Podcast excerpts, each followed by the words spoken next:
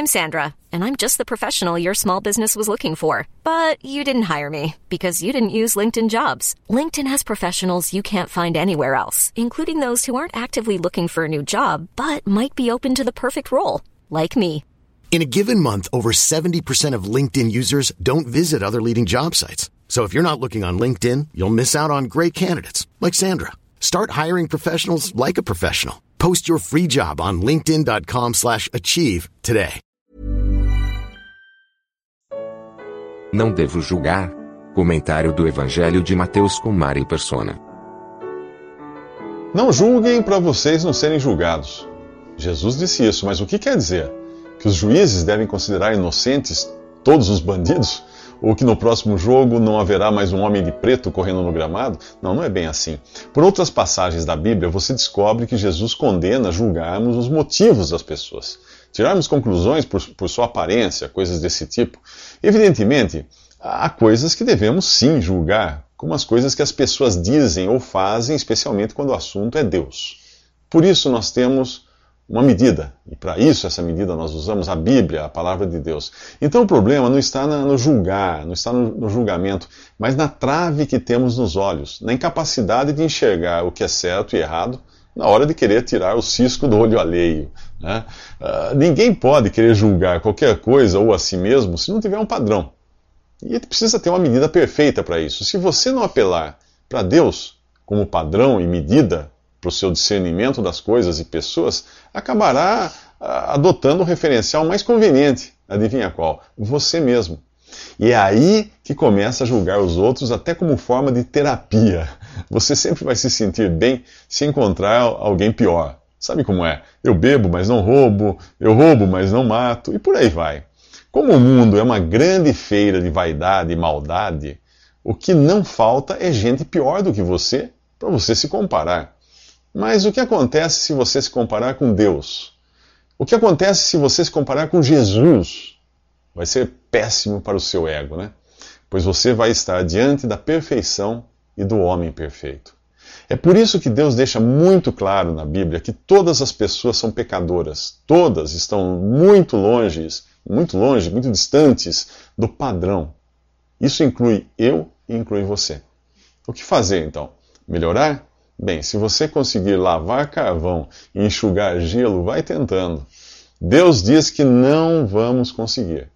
Você não vai conseguir coisa alguma se não recomeçar a partir do zero, se não renascer, nascer de novo. Só que isso também não cabe a você. Você já viu algum recém-nascido se gabando do esforço que fez para nascer?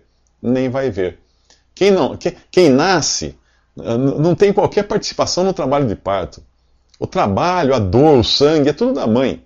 Alguém sofreu, alguém correu o risco de morrer para você nascer.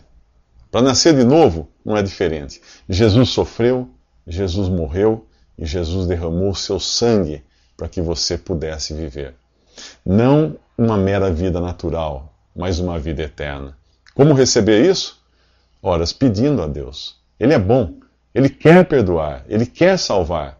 Qual é o pai que, se o seu filho pedir pão, lhe dará uma pedra? Mas este é o assunto dos próximos três minutos, cujo tema é a oração. Peçam e vocês receberão. Busquem e encontrarão. Batam e a porta se abrirá. Uh, todo que pede recebe, todo que busca encontra, e para aquele que bate, a porta é aberta. Você crê nisso?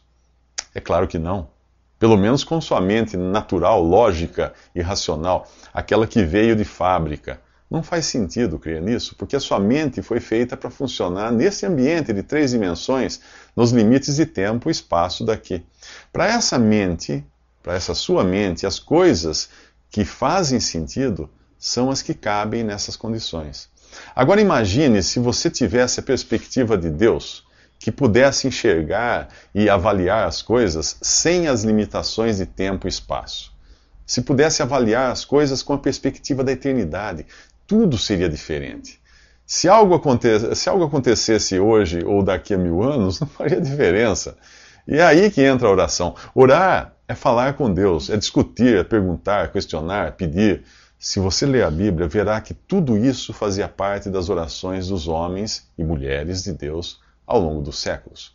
Portanto, orar é, é, ter certeza da resposta, mas de uma resposta da perspectiva de Deus, não da nossa mente estreita. Dou um exemplo para você. Moisés, liderou os israelitas durante 40 anos pelo deserto rumo à terra prometida, mas Deus não permitiu que Moisés entrasse na terra prometida. Só permitiu que ele a visse de longe antes de morrer, por razões que não vêm ao caso agora. Aí você vem e, e diz então, que história é essa de pedir, receber, buscar, encontrar, bater e abrir? Moisés não queria entrar na terra prometida? Sim, ele queria, e Deus atendeu o seu desejo quase 1500 anos depois. Na passagem dos evangelhos conhecida como Transfiguração, você vai encontrar Moisés, Elias e Jesus juntos conversando no Monte das Oliveiras, próximo de Jerusalém. Percebeu? Deus res respondeu às orações de Moisés do jeito de Deus, no tempo de Deus, pra, pela perspectiva de Deus. Um pai não dá uma pedra ao filho que pede um pão, mas pode dar mais tarde, ou até dar alguma coisa melhor. Crianças pequenas pedem coisas absurdas aos pais e nem sempre convém atendê-las. E de que tamanho você acha que nós somos diante de Deus? Portanto, antes de orar, Antes de pedir, é preciso ter a perspectiva de Deus. Isso você recebe graças a uma famosa oração que não foi atendida. Ela dizia assim: Pai, afasta de mim este cálice. Se Deus tivesse atendido a oração de Jesus, não haveria salvação para ninguém. Ele não teria morrido na cruz e não poderia perdoar e salvar você. O seu destino qual seria? A morte e o juízo final. Mas Jesus morreu e agora você pode ter a salvação crendo nele e pode ter ainda sua mente renovada para enxergar as coisas do ponto de vista da eternidade, do ponto de vista de Deus. E por mais curioso que possa parecer, essa mente larga e ampla você só consegue passando pela porta estreita e andando no caminho apertado, que é o assunto dos próximos três minutos. Jesus disse: Entrem pela porta estreita, porque a porta larga e o caminho amplo levam à perdição. O que quer dizer isso? De que porta ele está falando? Em outras passagens, ele disse: Eu sou a porta. E ele disse também: Eu sou o caminho. Mas por que a porta é estreita? Porque para você ser salvo você precisa seguir uma lista de restrições? Não. A porta é estreita porque é individual. Para ter acesso a Deus, você precisa passar sozinho e pela única porta que existe, Jesus. Não existe outra porta? Ah, existem muitas, claro, existem muitas, mas esta é a única que leva ao Pai. Jesus diz que ninguém vem ao Pai se não for através de mim. Em outro lugar, diz que não há outro intermediário além de Jesus. Isso é claro o suficiente para você? Mas como ele pode dizer isso? Ele pode, porque só Ele morreu para levar o nosso pecado, só Ele foi capaz de pagar o preço da nossa libertação, só Ele ressuscitou e está hoje no céu num corpo. Os túmulos de Buda, Maomé ou de qualquer outro grande líder religioso estão cheios de ossos. O túmulo de Jesus está vazio. Mas é claro que a ausência de ossos não prova coisa alguma. É por isso que nem tudo é baseado em provas. Muitas coisas são baseadas em testemunhas. A ressurreição de Jesus teve muitas testemunhas, centenas delas. Essas testemunhas, essas pessoas não viram apenas um túmulo vazio, mas conviveram com Jesus ressuscitado durante 40 dias antes dele subir ao céu com corpo e tudo. Quando você lê o jornal, você está acreditando no testemunho que o jornalista dá das coisas, das coisas que ele viu, das pessoas que ele entrevistou. Notícia é isso, é o relato de pessoas que testemunharam um fato. Não é? A Bíblia não é só a palavra de Deus, mas é também um relato de fatos históricos. Você estava lá quando descobriram, descobriram o Brasil? Quando Tiradentes foi enforcado ou quando Dom Pedro proclamou a independência? Né? Se, se você não crer no testemunho dos historiadores, não vai passar de ano. E se não crer no testemunho que os apóstolos dão de Jesus, não irá crer em Jesus e, portanto, se você não crê em Jesus, a porta é estreita e você deve passar por ela sozinho. É uma decisão sua, individual. Você não será salvo por pertencer a um grupo, igreja, religião, seja lá o que for. Você só é salvo se crer individualmente no Salvador. É algo muito pessoal. O fato de, vo de você estar acompanhado de pessoas que foram salvas, que entraram pela porta que é Jesus, não garante nada para você. Entre pela porta estreita, dê um passo de fé mesmo sem saber o que você vai encontrar do outro lado. Isso é fé. Peça a Jesus para perdoar você, para salvar você. Creia naquele que morreu e ressuscitou por você. Aí sim você poderá andar com Jesus. Ou melhor dizendo, andar em Jesus. Sim, porque ele é o caminho, o único caminho. Mas esse assunto é para os próximos três minutos. Jesus falou da porta estreita do acesso ao Pai e falou também do caminho estreito, do andar com Ele, ou andar nele. Mas por que o caminho é estreito? Por acaso Deus quer restringir minha vida, quer restringir meus movimentos, quer tolher minha felicidade? Se você acha que ter um relacionamento com alguém é viver engessado, você não vai querer seguir a Cristo. Para entender isso, tire já da sua cabeça a ideia de que seguir a Jesus é ter no bolso uma lista de coisas proibidas e permitidas. Não é. Seguir a Jesus é ter um relacionamento estreito com Ele. Olha a palavra estreito aí outra vez. Que tipo de relacionamento você espera de alguém que você ama? Um relacionamento estreito, não é mesmo? Íntimo, exclusivo. Nada mais normal do que Jesus exigir que você tenha um relacionamento assim com Ele. Quando duas pessoas se amam, uma só tem olhos para a outra. Só quer satisfazer a outra, vive exclusivamente para a outra. É por isso que muita gente foge de relacionamentos sérios. Porque tem medo de perder a liberdade de solteiro, de viver sozinho. Mas se você olhar ao redor, verá que o mundo não está cheio de pessoas livres. O mundo está cheio de pessoas solitárias, vivendo apenas para si mesmas. É claro que um relacionamento uh, real acaba tendo seus próprios limites. Sempre é assim acaba sendo um caminho estreito. Todo relacionamento é. Quando duas pessoas se amam e assumem um compromisso, elas abrem mão de muitas coisas.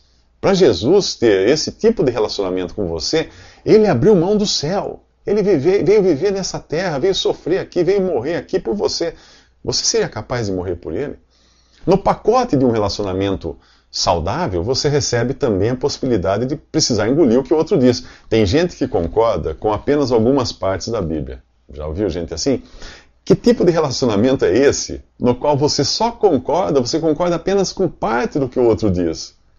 Nesse caso, o outro é Deus. E o que ele diz é a sua palavra, a Bíblia. Ah, mas Deus também não concorda com o que eu digo, você pode argumentar, né? Sim, é claro, ele é Deus. Ele tem a opinião perfeita. E é, e é esta opinião que acabará prevalecendo no fim. Mesmo assim, ele tem sido paciente com você, porque ele conhece a natureza humana. Quantas vezes você já mudou de opinião na sua vida? E ainda quer discutir com Deus quem está com a razão? Não pode. A conversão implica em aceitar Jesus não apenas como Salvador, mas também como Senhor, dono, diretor da sua vida. É um relacionamento, sim, mas não é de igual para igual. Se você acha que pode exigir isso, ainda não entendeu quem ele é, quem é Jesus. Você seria capaz de falar como Tomé falou quando ele viu Jesus ressuscitado e exclamou: Senhor meu e Deus meu? Você seria capaz? Assim, eu sei que tem muitos por aí que estão dizendo: Senhor, Senhor. Eh, e bem, esse é o assunto dos próximos três minutos. Jesus avisa para tomarmos cuidado muito cuidado com os lobos vestidos de ovelha, os falsos profetas. Como saber quem são? Pelos seus frutos. Árvores boas dão frutos bons, árvores ruins dão frutos ruins. Cabe um alerta aqui: os lobos são sedutores. Além de vestidos em pele de ovelha, eles vão querer vender para você a ideia de que seus frutos são bons. Ora, não foi isso que o diabo fez com Adão e Eva? Deus tinha avisado que comer do fruto da árvore do conhecimento do bem e do mal era morte, era morte certa. Satanás insinuou, insinuou para eles que Deus estava escondendo deles a melhor parte da história. Deu no que deu. Adão e Eva foram atraídos pela cobiça dos olhos, pela cobiça da carne e pela soberba da vida. O que os lobos vestidos de ovelhas oferecem? Aquilo que apela para a ganância da carne, para a ganância dos olhos, para o orgulho, se você sair pelas ruas convidando pecadores a se arrependerem de seus pecados e a crerem em Jesus para receberem a vida eterna, quanta gente você acha que vai conseguir atrair? Mas se você sair por aí prometendo saúde física, saúde financeira e saúde sentimental, vai atrair uma multidão. Jesus curou e alimentou as multidões, mas o Evangelho de João diz que muitos viram os milagres que ele fazia, muitos uh, e creram no seu nome por causa dos milagres, mas Jesus não confiava neles. Em outra parte, ele reclamou que as pessoas iam atrás dele por causa do pão. E você? Está atrás de Jesus por quê? Para ter saúde física, dinheiro, sorte no amor? Se for assim, você será presa fácil dos lobos. Para todo vigarista, existe alguém com o mesmo motivo, lucro fácil. Quem compra o bilhete supostamente premiado do estelionatário não é diferente daquele que vende. Um bilhete de um milhão e só pago mil? Uau, eu quero! Por causa da cobiça, acaba caindo no conto, acaba caindo no golpe. O pastor diz que se eu der mil para a igreja dele, Deus vai me dar um milhão. Eu quero. Percebeu a semelhança? Antes que você caia nessa conversa, Jesus avisa que nem todo aquele que diz Senhor, Senhor é genuíno. Dizer que é cristão ou evangélico não garante nada. E ele diz ainda, Jesus diz ainda, que um dia ele dirá de pessoas que pregam e, e curam e expulsam demônios em nome dele que nunca as conheceu. Mas se os próprios discípulos faziam tudo isso, como distinguir o falso do verdadeiro? Bem, Judas fazia tudo isso, mas estava de olho mesmo era no dinheiro. Por acaso é dinheiro que o pregador ali da esquina está oferecendo para você? É dinheiro que ele está pedindo? Desconfie. Desconfie também de você, sim, dos seus motivos. O que atrai você a Jesus? O peso de seus pecados e a preocupação com seu destino eterno? Ou será que você quer uma solução mágica para conseguir uma mansão com carro importado na garagem? Quem está de olho na eternidade vai querer uma mansão no céu, não aqui, porque a, a mansão lá é eterna. Ela é construída sobre a rocha e as mansões daqui são passageiras, construídas sobre a areia. Mas esse é o assunto dos próximos três minutos.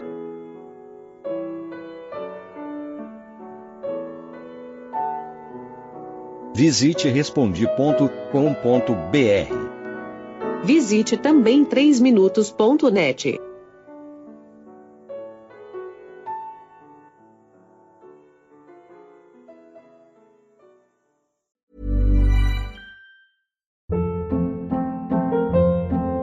Hold up. What was that? Boring. No flavor. That was as bad as those leftovers you ate all week. Kiki Palmer here, and it's time to say hello to something fresh and guilt-free. Hello Fresh. Jazz up dinner with pecan-crusted chicken or garlic butter shrimp scampi. Now that's music to my mouth. Hello Fresh. Let's get this dinner party started. Discover all the delicious possibilities at hellofresh.com.